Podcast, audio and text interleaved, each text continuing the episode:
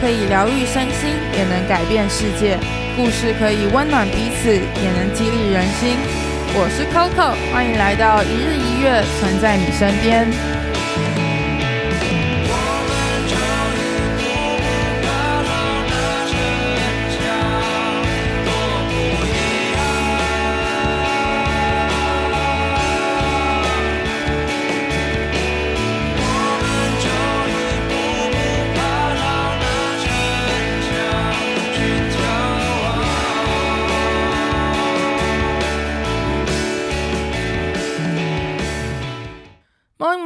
早安，我是 Coco，欢迎来到一日一月，存在你身边。今天又是星期一的胖咪创业集。上礼拜我们听了欧林分享说，如果你想要有一个存到第一桶金，或者是创业基金可以早点存到的话，他会建议大家去做一个业务的工作，也就是可以训练自己的口条，然后训练跟客户一线的去讨论这些问题。那我们今天就来听听欧林是怎么挑选存在音乐的店面的。其实存在音乐在一个很奇妙的地方，它在一个就是它在一个很 奇妙的地方，对，就是但是很多人都愿意去，就像我也会，我很愿意去，我每次都骑那小布布，然后这样子，每次都去那边，对，它就是一个在一个你如果看到这个地理位置，你绝对不会去的地方，但是它就是可以做到，就算它在这个地理位置，你也愿意去，你也愿意每天去。我我先说存在现在的位置哈，现在的位置它是在一零一站附近。那它是在一零站三号出口，也就是信义国中，然后那附近。那呃，当初怎么找到这个点？哦，当初其实花了半年去找点，也是有一个很重大的原因，是因为呃，既然是要开实体店面，那我觉得这是一个非常非常重要的赌注，因为实体店面很吃位置。特别是如果我们卖的不是一个很纯粹的服务的话，我所谓很纯粹的服务是说，比如说我随便讲，我是 Hunter 公司，我是呃清洁公司，我是快递公司，某种程度我其实没有那么吃地缘关系。可是今天我是一个音乐教师，我是一个艺文品牌，我希望人家常来办活动，然后常来借场地，那地缘是非常重要的。好，那这样听起来好像自打嘴巴。那为什么我要挑一个真的是台北市很偏远的地方？我在一零一靠近象山的地方。好，这这就要再讲回来，是说，呃，你要去综合考量每一个点它的综合的性质，就是不单单只是考虑到它的方便性而已。因为如果单单考虑方便性，那也许我就我就专心看东区就好了，忠孝复兴、台北车站。可是，也许那边的物件都很差，或是都超爆贵，然后我根本连可能半年都活不下来。那像这个点一点意义都没有。好，所以那时候一直看，一直看，然后。其实讲真的，看到后来，我几乎也都快要快要像个半个房总一样，就是我都已经知道说，你去一家店呢，比如说你光看门面，心里就有答案了，yes or no。之后，它如果是一间音乐教室，你到底会不会去进去？没错。那大家也很常说嘛，你是不是要站在路口按那个计步器，看看有多少人走过去这样子？哦。但是呢，我都没有做这些事，嗯、原因是因为呃。当时我在看到现在这个位置的时候，我就蛮确定那边会有人潮。那这个是题外话，我先讲一下我当初我们一直在看的时候啊，然后呃，为什么会锁定靠近东东边这一带，比如说市政府啊，然后一零一这一带，原因是因为当时我也很简单做了一个市场的调查跟分析。那比如说好。讲到每一个区块的时候，大家脑海中可能会立刻浮现一个很有名的音乐教室，然后或者是乐器行，它已经在那个区域占领位置、占好位置，然后可能很久了，三年、五年、十年了。对，所以但是但是讲到信义区的时候，是我脑海中是完全浮不出任何一个艺文品牌的，所以当时我就决定，哎。台台北的首都哎，信义区哎，对不对？天龙国中的天龙国，怎么会没有呢？对，所以我就觉得，哎，从新义区出发，好像有一种莫名的，你知道，尊爵不凡的感觉。嗯、然后就决定，好，这这就是一个战场。好，然后我们就开始在新义区搜索。那呃，跟大家分享一下，在看地点的时候，有一个更重要的事情是，呃，如果你能花越少钱装潢，对你的创业来说都是有利的。哦，原因是因为你装潢下去，这都会是你的呃成本开销。那也许你开了三年、五年、十年之后，好，你决定不租了，那你这些成本全部都是沉没成本，全部都送给房东了。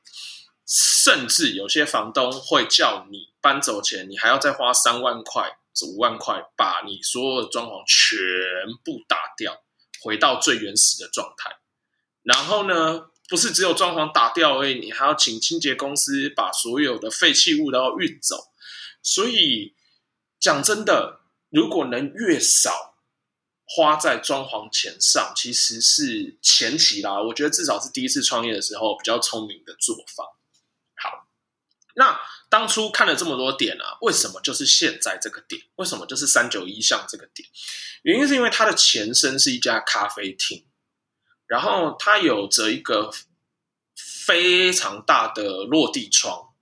对，所以其实我觉得它的先天条件已经还不错了，还不错了。就是有一个很大的落地窗，其实走来走去都好看。然后你办活动，或者是你这边教课，人家走过去的时候一看就知道非常温馨。其实它就是一个活招牌，没错，没错。这个落地窗就是一个，我超级认同。我民生社区有一家音乐教室，它就是直接摆一个，就是它是落地窗，然后它摆了一个。就是平台式大钢琴，然后每次你就看到就是有一个老师就在那边弹，然后有一个学生在那边拉小提琴，就觉得哇，我小孩也要这样。我看我每次经过，我都会觉得哇，我以前音乐教室真的。输了，真的，这就是一种行销啊，就是一种直接的让客人直接发现哦，这是一个可以去办活动或者是可以去上课，就直接让别人觉得啊，这里就是特别有文艺气息，非常厉害，嗯。其实，其实这就是一个一楼店面的得天独厚的优势。所以，如果一楼店面啊，你还搞得很神秘，其实某种程度有点失去了它的优势。因为一楼店面就是希望所有的过路客走过去的时候，他能够很快速的记得你，然后知道你在干嘛。那他之后也许有这个需求的时候，他就会回来找你消费。所以，这个是我那时候当时的心法。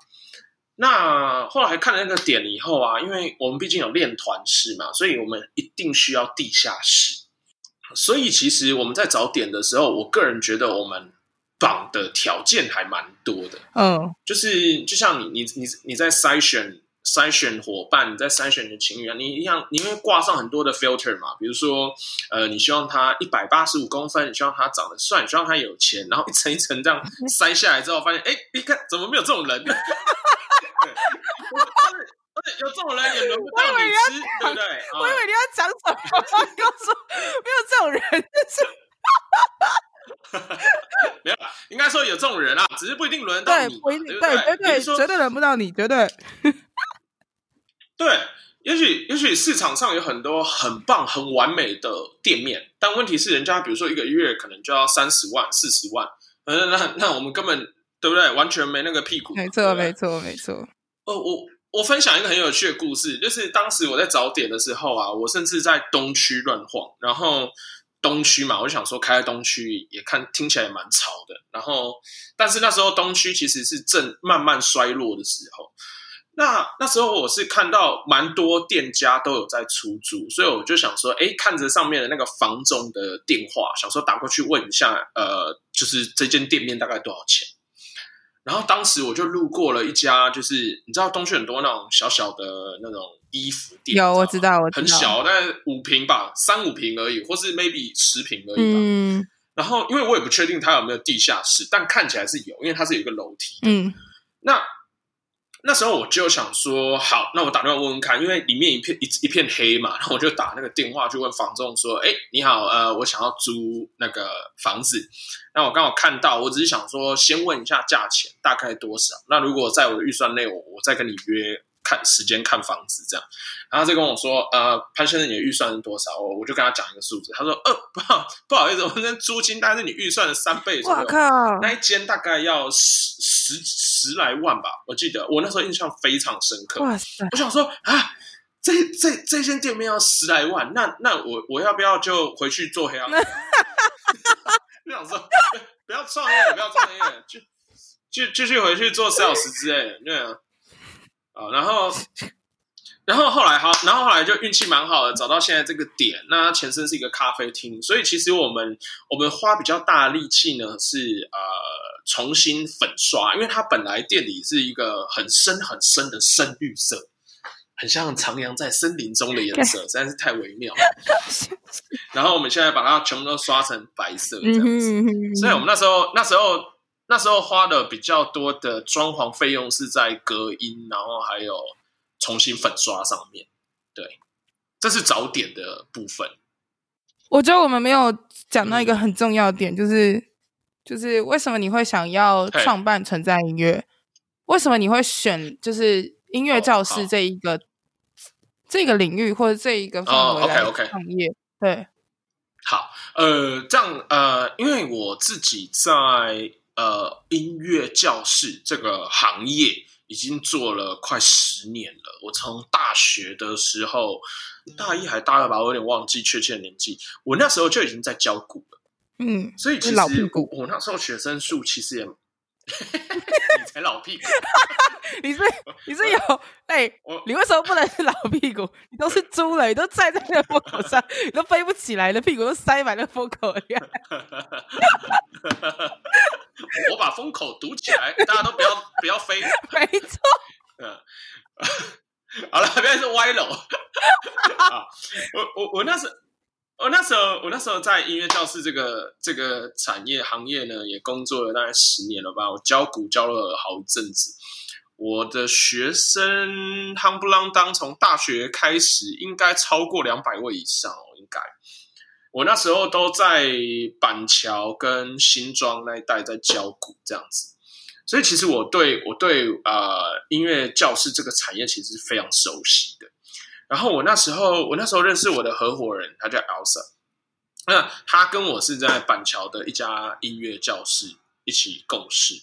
那后来我自己想到说，哎，我觉得先从我很熟悉，然后我也很有热情的产业开始，所以那时候才决定毅然决然的投入了音乐教室、音乐品牌。